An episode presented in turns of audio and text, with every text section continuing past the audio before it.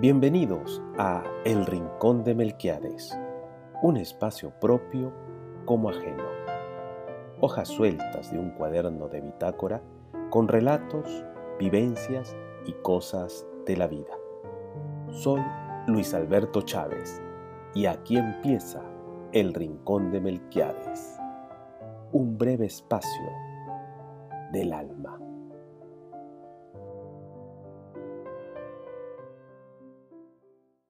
Cachito. Cachito era un niño atrapado en el cuerpo de un hombre bueno de otra época. Tranquilo, de andar bamboleante, risueño, siempre risueño. Tenía el alma noble como el pan. Era el mayor de un grupo de hermanos y hermanas que vivieron en una casita de ladrillos picados por la brisa del mar. Todos le decían Cachito, por su juego fino en la pelota y por el rulo que le colgaba en la frente como al célebre jugador peruano de la bombonera. Vestía unos jeans anchos, muy holgados, salpicados con pintura y con la basta hecha jirones que arrastraba al caminar.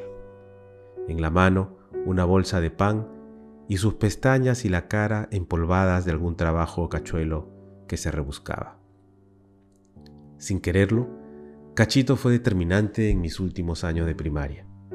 Alguna vez, cuando era normal jugar en las casas, estábamos un rato en una y luego en otra, hablábamos del colegio y un día me preguntó dónde estudiaba y qué libros llevaba.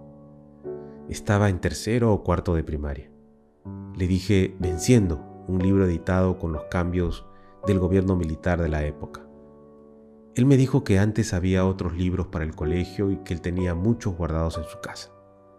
Fuimos y en efecto, en un baúl Tenía abundantes libros, muchos en ediciones repetidas, de la serie El Peruanito, que se usó en los colegios antes que los militares hicieran la reforma educativa. Me regaló uno de tercer año, de carátula verde, y también el de cuarto de primaria de tapa amarilla. A cambio, yo le di algunas selecciones antiguas. Le gustaba la lectura, o al menos eso pensé. En su timidez extrema, cuando lograba hablar, Cachito parecía conocer un poco de todo. Conforme avanzaban las clases en el colegio y nos dejaban tarea, todos consultábamos el venciendo. En otros colegios trabajaban con Bruño, que también conseguí, pero yo además tenía el peruanito. Me gustaban más esos libros, eran más completos, con mejores ejemplos, caricaturas y más lecturas. En secundaria le perdí la pista a Cachito como a varios en el barrio. La vida, una pluma, como en la película de Forrest Gump, nos llevó a todos por diversos caminos, y nunca supe nada más de él ni de su familia. Hasta hoy, en que otro amigo del barrio, Carlitos, comunicó su deceso. Cachito ha muerto. Enseguida Pablo envió al WhatsApp una foto tomada hace unos años.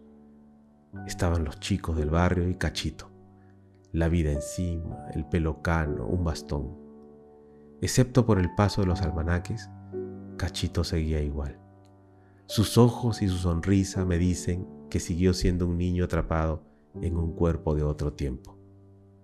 Descansa en paz, César, Cachito.